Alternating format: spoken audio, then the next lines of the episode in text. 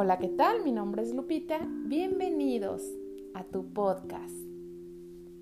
En el audio del día de hoy les voy a compartir algo que a mí me encanta, que me fascina compartir y fue cómo arranqué, cómo emprendí, cómo aprendí a vender.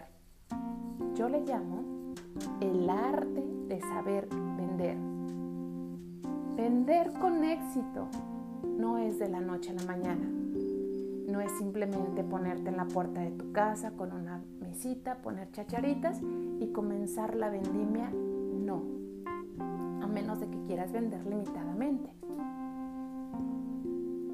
Hoy por hoy las ventas son muy diferentes a como eran hace años. Yo vendía en la cochera de mi casa ropa, ropa americana, ropa de segunda, ropa usada, lo que sea que tuviera lo hacía en la cochera de mi casa. Y no se compara con los ingresos que hoy tengo por vender a nivel nacional. Yo no soy una experta en marketing, pero sí te puedo compartir lo que a mí me ha traído hasta donde yo estoy. Y tú sabes que una de mis más grandes motivaciones es recordarte cómo hacerlo y hacerlo bonito hacerlo con ganas, creértela. Es trabajo mental, reprogramación y creértela que sí vas a poder. Pero las herramientas son las que a veces necesitamos aprender. Para vender hay muchísima información. En YouTube hay cursos de cómo abrir una cuenta en la plataforma que tú quieras. No hay pretextos. Los pretextos los pone el miedo. El miedo te sabotea. El miedo es el que te dice, ay, es que no puedo, es que no le sé, es que la tecnología es que es muy avanzado, es muy complicado, es muy confuso. Yo no sabía ni siquiera cómo abrir un correo electrónico. No sabía ni siquiera cómo crearlo. A mis 16 años, curiosamente, odiaba las ventas. Y hoy te puedo decir que es uno de mis más grandes talentos, vender y vender bonito. A mis 16 años, era demostradora. Las demostradoras son las chicas que tú encuentras en el súper haciendo labor de venta de un producto. Ese es su trabajo hacer labor de venta. Y yo odiaba las ventas. Yo traía una herida cargando, que era el rechazo. Y pensar que a alguien se acercara a mí y yo tener que hacer mi chamba abordándolo y que esa persona me dijera, no gracias, no me interesa tu producto, no mi hija llevo prisa, o que se pasara de largo y me ignorara, eso es lo que yo no estaba dispuesta a hacer. Y siempre que veía a alguien que se acercaba a mí o que caminaba cerca, cuando se suponía que tenía que ir a abordarlo, yo me daba la media vuelta y me escondía. O me iba, o iba a algún otro pasillo, todo, menos enfrentarme a algo así. Yo trabajé después de demostradora como modelo, modelo edecán. Eso me resultaba mucho más fácil era mucho dinero lo que recibíamos por día por simplemente estar parada como una imagen para una marca. Duré muchos años así. A mis 35 años, yo sabía que eso estaba caducando, que ese ciclo ya se estaba cerrando y que tenía que hacer algo diferente. Mi cuerpo estaba cambiando ya no tenía un cuerpo tonificado, firme, una piel joven. Yo ya iba de salida. Y entonces comencé a hacer los videos de YouTube. Y duré algunos años haciendo videos de YouTube. Al principio los videos en YouTube eran videos muy austeros, muy simples, los hacía con un iPad nada más, el fondo era oscuro, el audio era malo, la luz no era buena, eran muy austeros, más sin embargo tenía millones y millones de visitas. ¿Y sabes por qué?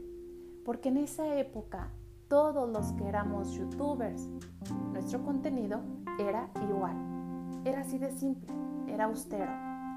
Conforme fue pasando el tiempo, los meses y los años, los youtubers comenzaron a modificar su contenido.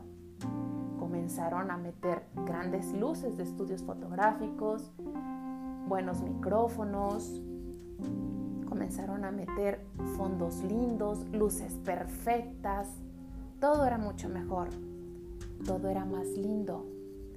La imagen era mucho mejor de ese video. Y yo tenía dos opciones, o me actualizaba y me ponía a la par igual que ellos o me quedaba estancada con mis videos austeros. Y decidí actualizarme decidí meter luces, micrófonos, imagen, audios, fondo, porque yo quería que mis videos también fueran vistos. Quería seguir creciendo. Buenas miniaturas, aprendí a editar, compré editores especiales. Iba a hacer todo para estar actualizada y estar a la par. Y hoy por hoy te digo todos los videos que yo generé en YouTube hasta el día de hoy me siguen generando ingresos. Hace tres años que yo ya no hago videos para YouTube, pero dejé mucho contenido y contenido bien hecho, o por lo menos hacía lo mejor que yo podía hacer en ese entonces. Y hoy gano dinero de ello. Bueno, lo mismo pasa con las ventas tú vendes y vendes y vendes y tus ventas se llegan a estancar, es momento de hacer algo diferente, de actualizarte, de ir a la vanguardia. Hubo muchas tiendas enormes en Estados Unidos que cuando hubo la pandemia no se actualizaron y se fueron a la quiebra no se actualizaron con la nueva forma de vender que es online. Muchas de las tiendas se pusieron las pilas y continuaron su éxito aún mucho mejor a través de Internet. Las tiendas físicas que no quisieron actualizarse quebraron. Si tú piensas emprender es bien importante que tengas en cuenta que el camino del emprendimiento es un camino que lleva tiempo, que lleva dedicación. Te dije, el arte de saber vender. Te vas a equivocar, la vas a regar, vas a comenzar de nuevo, te vas a entristecer, vas a pensar que no sirves para eso, que lo que estás vendiendo no es bueno y después otra vez te vas a levantar. Es un estire y afloje. Es prueba y error, prueba y error. Yo cometí muchos errores, errores porque estuvo bien que me equivocara, estuvo bien que cometiera errores para saber por dónde no me tenía que ir. Yo hoy te puedo decir que vendas online, ojos cerrados. Yo de verdad no le apuesto a las tiendas físicas o tiendas físicas apoyadas con algo en internet, que seas vista también en internet, que atraigas tráfico, que atraigas gente. Cuando yo vendía en la cochera de la casa de mi mamá, yo sabía que con lo que yo vendía en la cochera no iba a tener una vida abundante, no iba a tener una vida plena hablando financieramente. Yo no soy una experta, pero sí te puedo compartir lo que yo hice y lo que a mí me sirvió. Para empezar, arranqué abriendo mi plataforma en Mercado Libre. No tenía la más mínima idea cómo abrir una cuenta. Nada. Y entonces fui a YouTube e investigué. Yo dije, si fui buena para investigar cómo crear una cuenta en YouTube y tuve todos estos videos cómo poner luces, cuáles eran mejores, cómo poner un fondo, cuál luz me convenía, etcétera, etcétera. Para hacer mi contenido en YouTube, ahora empiezo de nuevo, de cero, en Mercado Libre. Abrí mi cuenta y en ese entonces yo ya sabía cuál era mi objetivo, vender a través de fotos a nivel nacional. Sabía que la luz era sumamente importante, así como lo fue en YouTube. Sabía que el contraste de los colores a la hora de la foto tenía que ser perfecta. Sabía que no podía poner demasiadas cosas en una foto, porque entonces el objetivo principal, que era la prenda que quería vender, no le iban a prestar atención. Tenía que ser algo sutil, algo bonito, una imagen buena. Y te voy a decir cómo hacía yo mis fotos para poderlas vender en Mercado Libre. Lo que yo hacía era, pon mucha atención y anótalo, porque si tú vas a vender a través de fotos, es sumamente importante que tomes en cuenta estos tips. Hay miles de fotos que navegan en internet donde venden fotos que son horribles, son feas. Hay prendas que son de unas extraordinarias marcas, que son nuevas, que son de muy buena calidad y no se venden porque en lugar de tú ver la prenda, te la pasas viendo que está en el piso, que el piso ya es muy anticuado, que está viejito, que el piso es verde o que el fondo donde está tu prenda está la pared sucia o descarapelada o que se ven muy oscuros o que se ve el ropero atrás. Eso es justo lo que no debes de hacer. Yo conozco tiendas, que no voy a decir marcas para no quemarlas, que la calidad me parece muy baja, muy económica, pero venden de una manera impresionante millones de pesos cada semana, porque las fotos son lindas, porque provocan que nos enamoramos, que nos enamoremos de sus fotos, como decoran la prenda, el detalle, la luz, el contraste sutil de los colores. Cuando yo tomaba las fotos, iba y observaba cómo las grandes tiendas tomaban sus fotografías y entonces aprendía.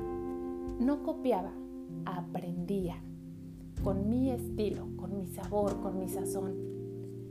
En el patio de mi casa, a una hora donde no estuviera dando el sol, pero hubiera suficiente luz, pone un tapete. Un tapete blanco o beige súper clarito o hueso súper clarito o gris súper clarito. Siempre los tonos eran muy claros, porque cuando tú pones como fondo muy clarito, hace que resalten los colores, los detalles, los tejidos, los botones, los cierres, las líneas de tu prenda o de tu bolsa o de tu reloj o de lo que sea que tú vayas a vender. Ponía el fondo blanco y en el centro ponía mi prenda. Y cuando yo veía mi prenda, yo visualizaba cómo me gustaría que a mí se me viera. Y entonces formaba una cinturita, le ponía una, un reloj lindo a un lado, una bolsita, unos taconcitos o un fajito enrollado a un lado. Cuando yo veía mi prenda, yo visualizaba cómo me encantaría verme en esa prenda. Y entonces de ahí salía el contraste de los tonos y de los colores. No era pensando a lo loco, era relacionando los tonos. Y tomaba mi foto. Ojo, vuelvo a repetir, la luz era perfecta, pero jamás daba el sol directo en ese pequeño escenario. Nunca. Después de eso la subía a la plataforma y ponía la descripción y ponía todos los requisitos. Esa es son una de las grandes cosas que te van a ayudar a vender.